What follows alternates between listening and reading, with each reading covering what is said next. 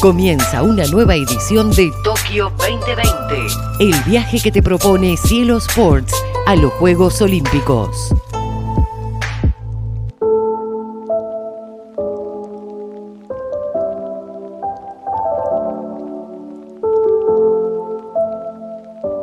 Continuamos este viaje por Japón, una experiencia diferente, una cultura plenamente diferente. Nos centramos en el trabajo, una de las aristas más importantes para esta cultura, el bienestar grupal, el individuo por detrás del grupo o el individuo para el grupo. Estos son algunos de los factores de una charla que nos centrará en conocer cómo se piensa en otra cultura el trabajo, cómo se vive principalmente para el trabajo y cuáles son las diferencias respecto de nuestra cultura. Anime y música fueron algunas de las cuestiones que llevaron a Macarena a vincularse con la cultura japonesa.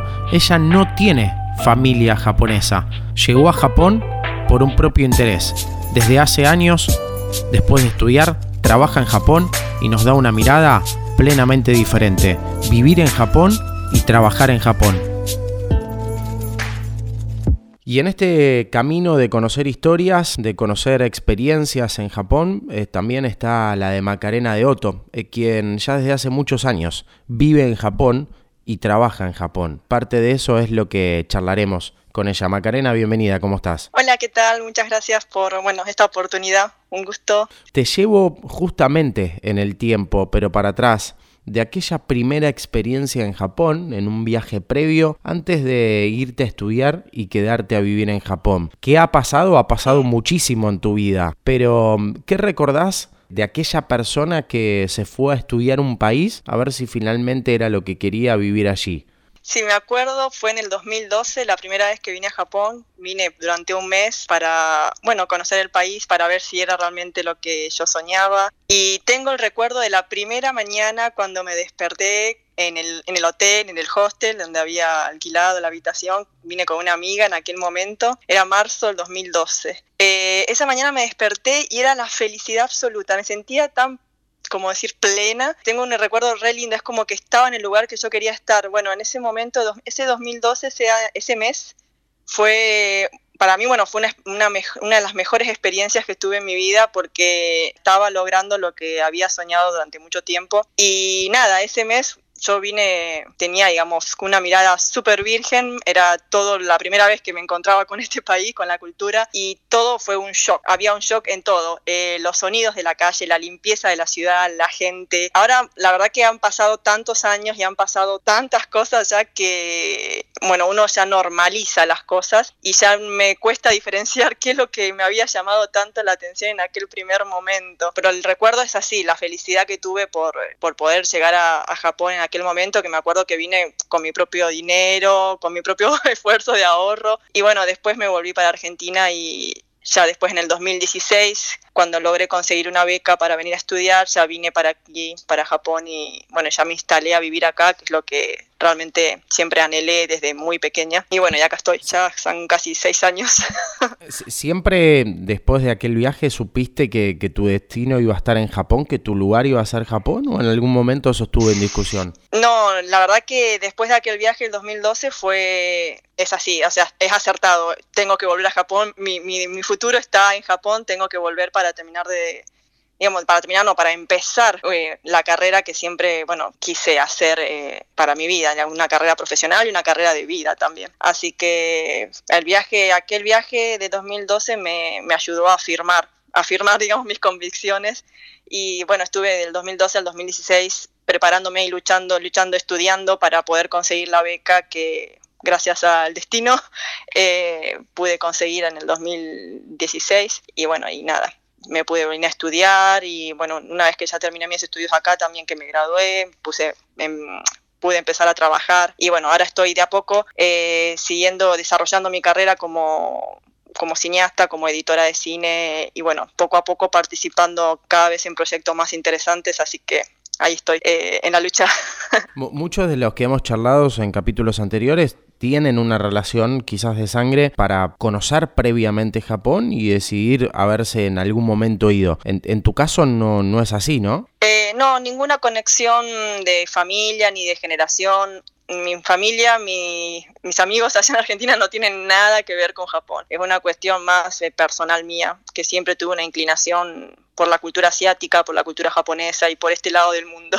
¿Y eso te llevó a en, algún punto tener un conocimiento previo que te haya servido o no? ¿O esto de culturas plenamente diferentes es así y se siente en lo personal una vez que uno emprende un viaje de esta magnitud como el tuyo? Mira, a mí me gustó siempre Japón y desde el que pude tener acceso a la conexión a internet en aquella época de los 90, con la transición de lo analógico a lo digital y empezar a, través de internet a conectarme con, información que antes era muy difícil de conseguir y empezar a saber más sobre Japón, empezar por ahí a, a poder escuchar música de Japón, en aquel momento ver los dibujitos animados que hoy en día todo el mundo conoce como anime, pero que yo no sabía que eran dibujitos animados de Japón. Yo los miraba en la tele como cualquier dibujito. Entonces, de a poco, viste, con las con la cuestión de la internet y la, la, facilidad que se fue dando para la comunicación entre diferentes culturas con la, a través de la internet, etcétera, empecé a conocer un poco sobre Japón y yo tenía como una imagen, una, una idea, cierta información sobre cómo era Japón y demás pero una cosa es venir y vivirlo, ¿no? Cuando llegué muchas cosas eran como yo pensaba, muchas cosas eran como yo había escuchado, y todo lo que me gustaba un montón sobre, por ejemplo, la música, que yo escucho mucha música por este, de este lado del mundo, y es así, he ido a muchos conciertos, he disfrutado muchas de las cosas que me gustaban de este país, pero bueno, el vivir acá en una cultura completamente diferente, el contraste es muy fuerte y especialmente como una persona latina, eh, se siente bastante el, choque, el choque cultural. Y ya pasaron como seis años y bueno, algunas cosas empiezan a pesar bastante. ¿Y en ese choque en algún momento te lo puso en discusión? ¿El, deseo, la intención de quedarte allí o no? Yo tengo muy puesto mi visión en mi desarrollo profesional, eh, mi carrera profesional con las oportunidades que me da estar acá pero sí, muchas, no sé si en discusión, pero sí es el, sí, estoy, ¿por qué estoy acá? Realmente, ¿qué, me, qué gano y qué pierdo de estar acá? Uno pone en la balanza a veces, ¿no? Eh, pero sí, es un país muy diferente y a veces si uno no tiene un, un objetivo muy claro del por qué está donde está, es complejo poder llevarlo adelante porque hay muchas cosas que, a nivel emocional se sufre bastante y hay que tener como cierta fortaleza para poder decir, bueno, lo sobrellevo porque tengo un objetivo, a, digamos, a cumplir y como una meta más clara. Sin eso, decir, me voy a Japón a ver si, a ver si pruebo suerte, sí, podés venir, podés tener suerte unos años, pero si no tenés algo que realmente te motive a estar en el país, para mí te termina yendo. La idiosincrasia, las jerarquías de las personas son diferentes. Lo que le importa a la gente es diferente a lo que le importa a la gente que vive, por ejemplo, en países como Latinoamérica. Hablaste de jerarquía, hay quienes también hablaron de, orden, de proyección, y aparece toda esta cuestión que en, Latinoamérica o en Occidente siempre está ese vínculo más sentimental de, la experiencia de los sentimientos. Eso en, en mm. Oriente, en Japón en particular, eh, parece como preconcepto previamente lo digo, estar de alguna manera reprimido. ¿Es tan así o termina siendo diferente? La cuestión de lo emocional reprimido en una sociedad que son todos robots, como se suele escuchar por ahí, es una, digamos, es una mirada, una mirada de una persona que vive en un país como Argentina, latinoamericana. Si vos hablas por ahí con un japonés, ellos tienen otra mirada de ellos mismos. Eh, depende todo de qué punto te parás desde qué punto observas, eh, vas a tener una, digamos, una mirada sobre lo que estás viendo. Y sí, yo como latinoamericana viviendo en Japón, puedo decir, uy, sí, son muy fríos, a nivel emocional hay una represión muy grande, por sobre todo es una cuestión de orden social, de mantener la paz entre las personas en el país, en la sociedad. Entonces, por eso es como una, una nosotros le podemos decir represión emocional, pero ellos dicen que es todo en pos de, mantener un orden y una estabilidad en el grupo. Por ejemplo, a los japoneses, la sociedad japonesa es una sociedad de grupos, ellos les importa mucho el grupo más que el individuo y mantener la paz en el grupo es fundamental para que funcione todo. Una empresa, un grado, un colegio, una clase, estudiantes, grupos eh, deportivos, etcétera. Todo funciona a nivel grupal y la armonía en el grupo es fundamental para esa sociedad. Y nosotros podríamos decir, uy, bueno, pero no, no piensan en el individuo, en las emociones personales, hay que ocultar lo que le sucede a uno por el bien del grupo, etcétera, etcétera como muy profundo para analizar. Yo creo que Japón es, digamos, tiene un montón de cosas a nivel sociológico para, para hablar y indagar, sumamente interesante. Pero bueno, que es complejo, sí, porque a nivel emocional y cómo se trabajan las emociones y qué es lo más importante, la típica, qué es más importante, la familia o el trabajo, etcétera. A primera vista te va así, para los japoneses lo más importante es el trabajo, pero no es tan así si hablas con un japonés y ellos te lo van a, te van a dar vuelta, digamos, el, la afirmación, digamos, y te pueden decir yo trabajo por mi familia y si no trabajo, etcétera, mi familia no funciona, etcétera, etcétera. Entonces, es, todo es una cuestión de punto de vistas, de punto de vistas de la cultura donde uno nace nada es bueno, nada es malo, todo tiene su, la parte blanca y la parte negra. Depende de uno, bueno, si uno se puede adaptar a esa diferencia. Hay muchas cosas a mí de, bueno, esa es la importancia del grupo, del pensar en el otro, de preocuparse por el otro. Eh, eso se ve mucho en la atención al cliente, en todo tipo de servicios acá en Japón. Eso es maravilloso, que vos te sentís que te tratan bien, que la otra persona está pensando en vos, está preocupando por vos cuando te ofrece un servicio, etcétera. Eso es, para mí me parece muy una de las cosas muy buenas acá de Japón. Acostumbrados por ahí en, en la atención al cliente que tenemos en Argentina, que por ahí no es muy buena, que uno está acostumbrado a medio siempre como que un poco al maltrato en algunos casos. Entonces, bueno, todo, todo, todo es relativo y, y a la vez nada es relativo, pero bueno, ¿cómo decirlo? Eh, hay que experimentarlo por uno mismo y, y ahí uno se da cuenta, digamos. Es muy difícil por ahí expresarlos con palabras. Tokio 2020. Tokio 2020. Una mirada más allá de los Juegos Olímpicos.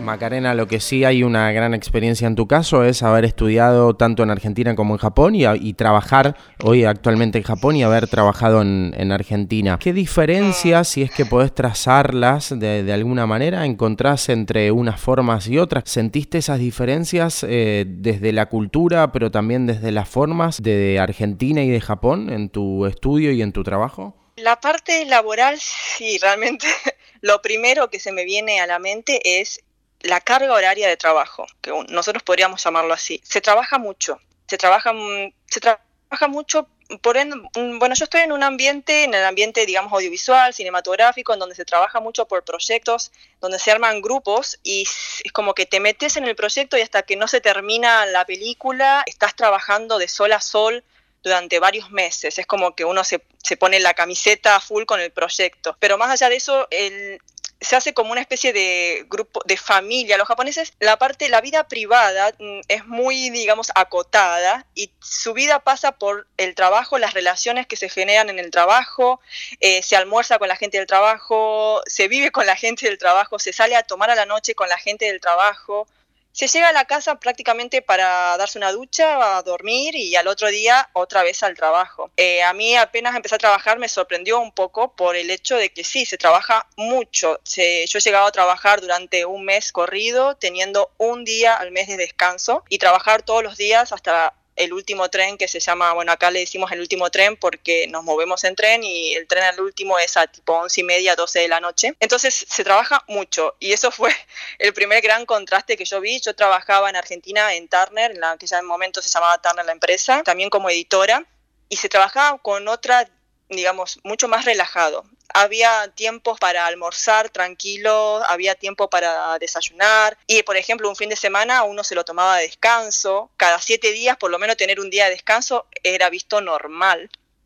Y acá, cuando uno se toma un día de descanso, la gente te mira, te hace sentir mal que te estás tomando un día de descanso, porque ¿cómo te vas a tomar un día de descanso si todo el trabajo que tenemos por delante? Es complejo. En ese sentido, ellos ponen, en, digamos, si hablamos de una pirámide de jerarquía, ponen el trabajo muy arriba dedican muchas horas de su vida al trabajo que realizan. Hay gente que le gusta más el trabajo que hace y hay gente que por ahí hace un trabajo que no le gusta tanto y por ahí lo padece, lo sufre más. Pero ver el tren lleno de personas, los famosos salarimán, que son las personas que trabajan por un salario, es un término que se utiliza acá en Japón, a la noche medios todos así borrachines porque salen a tomar con la gente del trabajo y todos un poco alegre después, 12 de la noche, volviendo a su casa en el tren. Esa imagen es la imagen casi de todos los días si uno se toma el tren en ese horario. ¿En lo educativo? En lo educativo, yo estudié e hice un posgrado, un máster en la Universidad de Bellas Artes de Tokio, en la escuela de, posgrado de cine, está en el departamento de, montaje cinematográfico. Y por más que era la Universidad Nacional de Tokio, eh, uno paga una, una cuota, ¿no? Y los alumnos son, digamos, el número de alumnos mm, por año son más o menos 30 alumnos los que entran. Y bueno, también es verdad que era un posgrado. Yo venía de la UBA de estudiar en la Facultad de Arquitectura, Diseño y Urbanismo, la carrera de Diseño, Imagen y Sonido, en donde mm, tengo recuerdos de tener clases con más de 200 alumnos, en clases llenas de gente. Eso es como una primera diferencia que me viene a la mente, pero la verdad, si hablamos nivel educativo, yo te digo la verdad, no hay nada que, digamos, en la UBA que yo estudié, eh, la verdad que tiene un nivel para mí excelente. Yo todo lo que aprendí eh, en la carrera de imagen y sonido, la verdad que me ha sido sumamente útil en mi carrera profesional. Digamos, tiene un nivel muy bueno. Yo aprendí un montón en mi carrera allá en, imagen y sonido. Y también acá en, en este posgrado también estudié un montón. Yo la posibilidad que tuve en este posgrado fue más que nada de poner en la práctica, poder tener acceso a equipamientos, acceso a, personalidades importantes del mundo del cine, tener seminarios muy importantes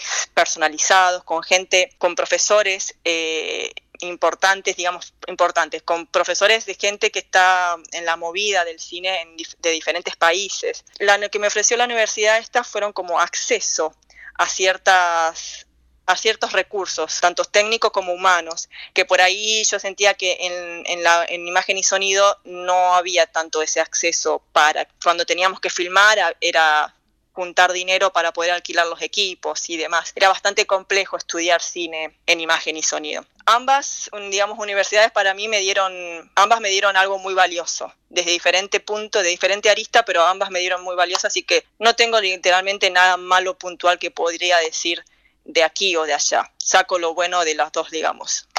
Eh, con eso estoy muy conforme. ¿Cómo están viviendo el tema Juegos Olímpicos? Hay una cierta frialdad respecto de, lo que sucede en el mundo con la pandemia de coronavirus y Japón no es la excepción en este caso. De hecho, también con algunas restricciones un poco más específicas y fuertes en la previa de, de la organización. ¿Es algo que se siente, que se vive en la sociedad japonesa o es algo que pasa inadvertido y que solo se conoce en, que, en aquellos que tienen alguna relación laboral o de compromiso respecto de los Juegos? Mira, en la ciudad, eh, por donde vayas, ves algo relacionado a los Juegos Olímpicos. En las estaciones, en la, la calle está llena de banderines de los Juegos Olímpicos que dice Tokio 2020, están puestas como en los postes de luz. Barrio que vayas, ciudad que vayas acá dentro de la prefectura de Tokio, eh, tenés cosas relacionadas a las Olimpiadas. O sea, como que el alma de las Olimpiadas se ve por todos lados. Yo me acuerdo en el 2016 cuando llegué, había ya gente hablando de las Olimpiadas. Me acuerdo que en aquel momento un profesor de universidad me llamó para hacerme una consulta relacionada a las Olimpiadas, como una mirada, necesitaban una mirada de una extranjera, etcétera. O sea, el tema de las Olimpiadas se venía palpitando ya desde hace muchos años atrás en Japón y este año es como que se hizo furor y se ve por todos lados. Ahora, los trenes que tienen sus televisores con las publicidades olimpiadas por todos lados. Las estaciones más grandes de Tokio y los barrios principales está colmada de empresas eh, que promocionan las Olimpiadas.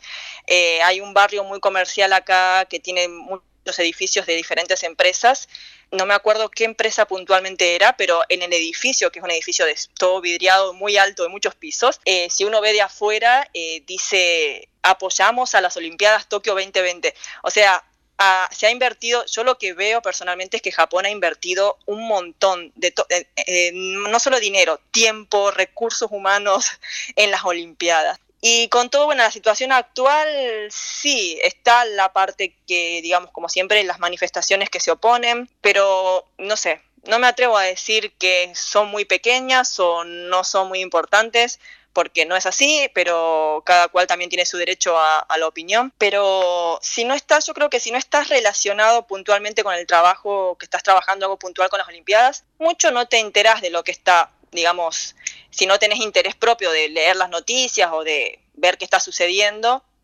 como que, no sé, no veo como que hay una especie de que la gente está, escuché, leí noticias por ahí diciendo que la sociedad en Japón está ya como en un hartazgo total sobre las Olimpiadas, que están todos cansados, que ya no quieren saber nada. Y no sé, yo no he visto mucho ese espíritu. Es más, actualmente yo tengo, estoy trabajando actualmente en un proyecto relacionado a las Olimpiadas. Yo estoy, digamos, como en la cara en donde toda la gente está completamente, digamos, eh, por, digamos, por las Olimpiadas y está completamente, digamos, metidas en las Olimpiadas y lo ven como un proyecto, como algo bueno. Y yo personalmente también lo veo como como una pequeñita luz de esperanza. Era, la idea es, bueno, si se hacen las Olimpiadas quiere decir que la situación no está tan mal, que podemos llegar a, a estar un poco mejor. Eh, esa es la idea, más allá de que si uno mira las noticias con respecto a la situación digamos, sanitaria del coronavirus y demás, eh, a veces no está tan bien la situación. Acá Japón está en un estado de emergencia prolongado, creo que es hasta finales de agosto. Estado de emergencia es una especie de cuarentena, pero que no es una cuarentena en sí. Limitan los horarios de los comercios y demás, más que nada la vida nocturna, etcétera. Y se están haciendo las Olimpiadas en ese ambiente, digamos, en esas circunstancias, en circunstancias de estado de emergencia. Entonces fue como que la prensa y los medios salió todo muy como que, wow,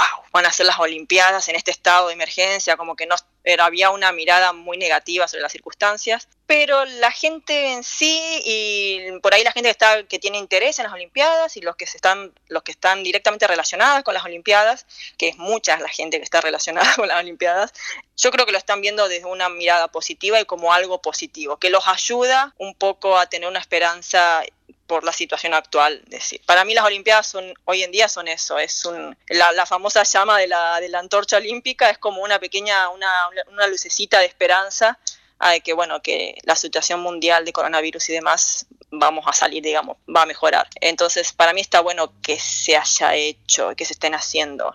Eh, es una opinión personal igual. Gracias, Macarena. No, a ustedes, perdón que hablé demasiado, me extendí.